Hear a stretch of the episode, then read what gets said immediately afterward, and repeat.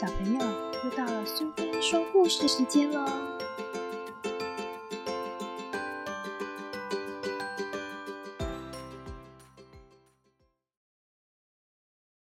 今天我们要讲的故事是《伊索寓言》八十篇里的《披着狮子皮的驴》，由大智文化所出版。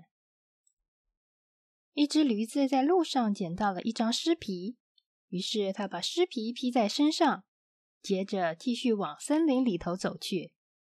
一路上，凡经过的小动物看到披着狮皮的驴子，都误以为它真的是狮子，吓得到处乱窜乱叫。狮子来了！狮子来了！大家逃命啊！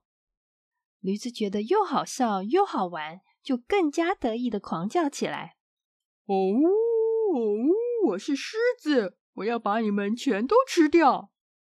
一只吓得半死、准备逃跑的狐狸，在听到了驴子装成狮子的叫声后，忽然停了下来，不跑了。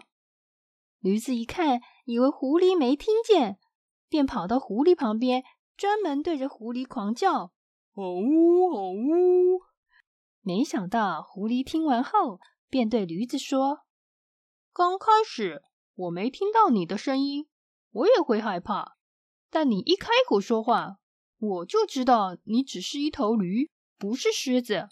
谁还会被你吓倒呢？”